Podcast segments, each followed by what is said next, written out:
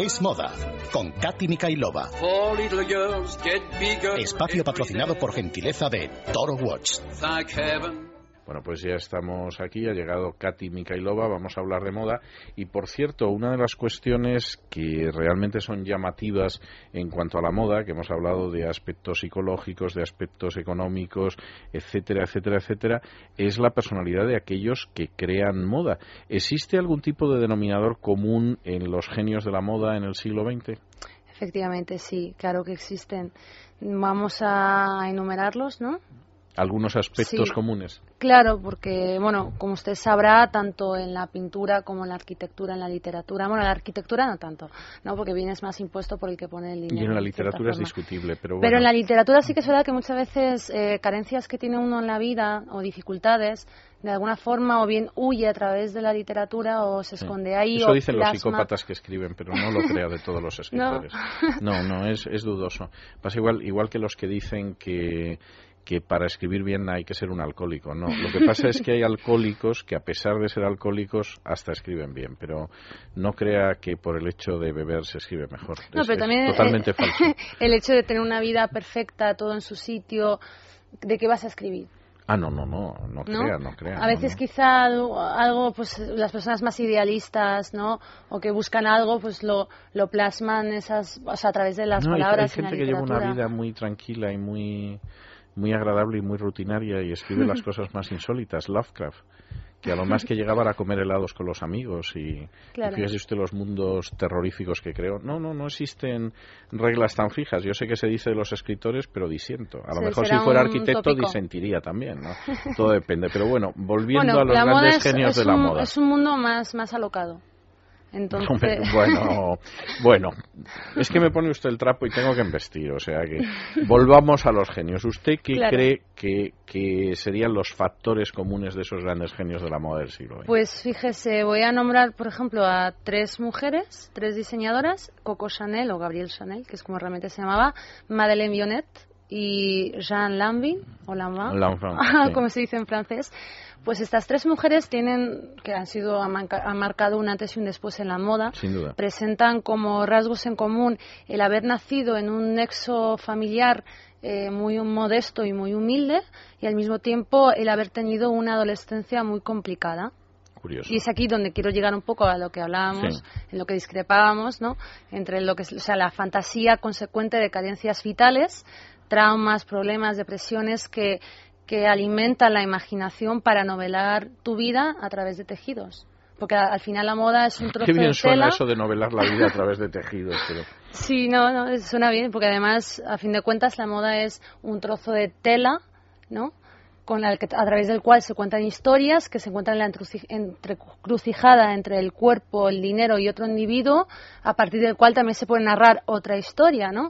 Entonces, bueno, pues es todo un mundo de historia. Y bueno, volviendo al tema de Coco Chanel, bueno, Coco Chanel era una mentirosa compulsiva a pesar de ser una... No me diga. Además de otras cosas, es una mentirosa compulsiva. Sí, en el buen sentido, bueno, o en el malo, ¿no? Pero ella, bueno, con 12 años muere... Yo no creo que pueda ser mm, alguien mentiroso compulsivo en el buen sentido, pero, pero está bien. Si era mentirosa compulsiva, quedémonos ahí. Sí, hombre, es quizá un poco también consecuencia de traumas, sí. De hecho, ahora le voy a explicar un poco por qué era mentirosa compulsiva, o por qué creemos que era mentirosa compulsiva, ¿no? Porque a los 12 años muere su madre, el padre las abandona, queda en el orfanato, donde ahí aprende el oficio de la aguja. Entonces, desde ese, momento un poco es cuando empieza a, novelar o a maquillar su vida y, por ejemplo, pues en lugar de decir que el padre la abandonó, dice que se fue a las Américas a hacer fortuna. Su hermana cuando se suicida dice que tuvo un accidente esquiando y murió por la nieve y el frío, ¿no? Ese tipo de cosas. Años después, con un compañero sentimental, bueno, uno de muchos, en un arrebato tras una discusión se corta el pelo y cuando va esa tarde a la ópera dice que, que ha, sido una explosión del calentador que le ha dejado así el pelo y además ese pelo, ese corte se pone de moda, ¿no? Entonces, bueno, pues es un ejemplo de cómo... Fantasía tenía, sí. Sí, fantasía, eso es. Otra, otro segundo rasgo que es más para, para hombres, diseñadores o creadores masculinos, pues bueno, hay que partir también de la base de que en el siglo XX las, son las mujeres o las niñas pobres las que se inician en este, en este mundo de, la sastrería y todo eso, ¿no? Es verdad, es verdad, porque era una forma de redención, ¿no? o de mm. niñas pobres o de mujeres descarriadas, que se decía entonces, ¿no? Entonces era una de las formas de darles una salida social y era darles una Claro. aguja, ¿no? Es, es cierto, Sí, claro, y las pobres hacían efectivamente la ropa para la burguesía o la nobleza. es verdad. Entonces, claro, los hombres lo tenían más difícil.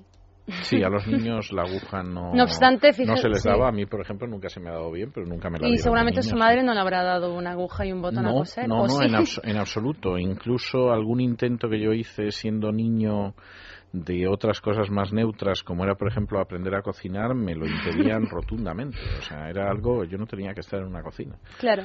Entonces, este es el segundo punto al que quiero llegar, que es la importancia de la figura materna.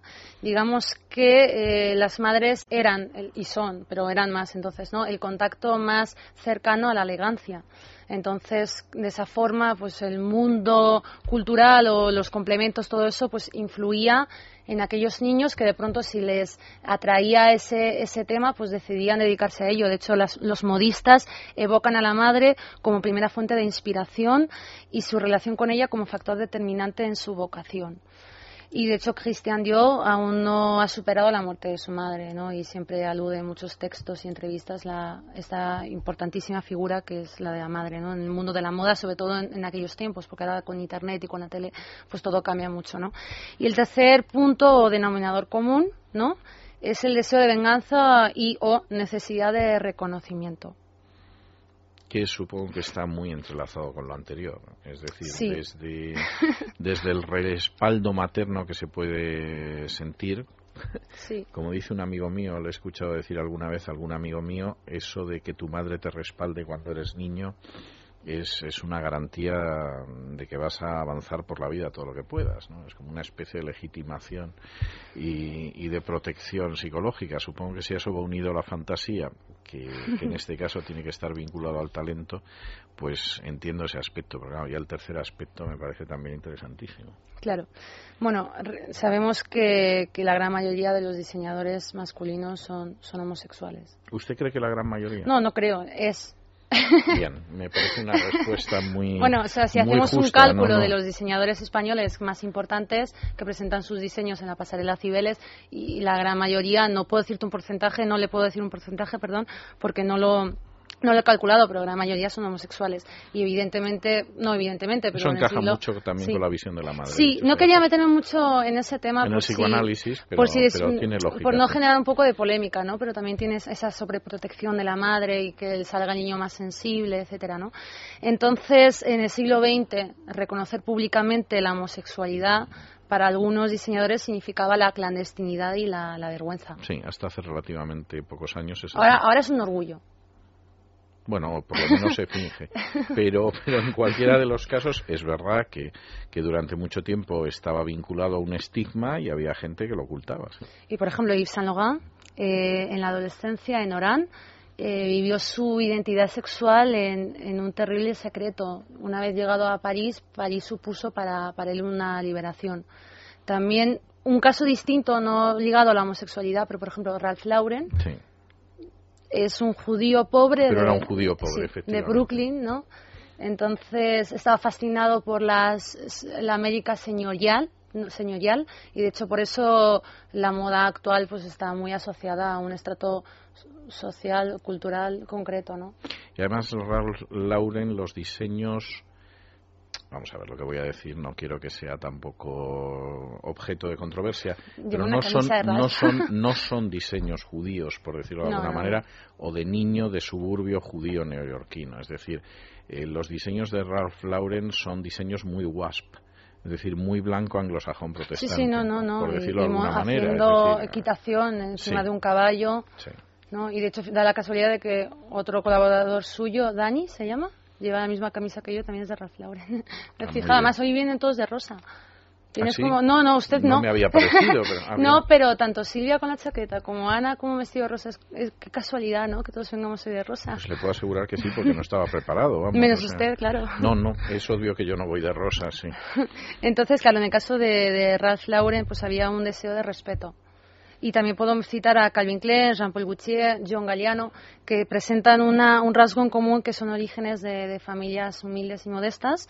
Y Christian Dior lo mismo. Y al final, en definitiva, el éxito es la aceptación social. Y ahí no hay más que a lo mejor el deseo de venganza, más bien el, el deseo de superación. Podría darse, sí, sí, no, ¿por qué no? Hombre, para saber eso tendríamos que realmente meternos en el cerebro de, o hacer un psicoanálisis con Pilar Muñoz y ver a ver qué, qué, ocurre, pero ojalá fuera así, porque si fuera un sentimiento de, de superación estaría, sería mucho mejor, pero yo creo que es más un sentimiento ególatra, de narcisista, de de que he sido infeliz toda mi vida, pero ahora quiero demostrar el poderío que tengo sobre las masas, etcétera, ¿no? Me da la sensación de que nuestra psicóloga de guardia iría por esa dirección. No lo ha hablado, pero me sospecho, dada mi natural malicia, que seguramente se apuntaría a esa explicación. ¿Qué noticias económicas tenemos esta semana? Pues bien, dos. Voy a contárselas a la cámara.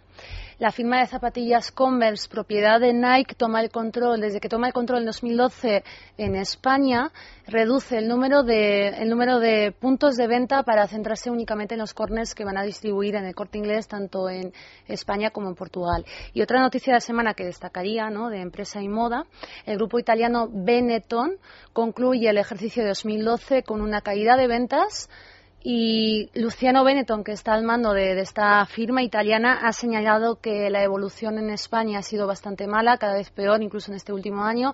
No obstante, bueno, en España y también en Italia, no obstante, tanto en Italia en países como Corea e India sí que tienen mucha mejor aceptación la ropa de esta, de esta firma italiana.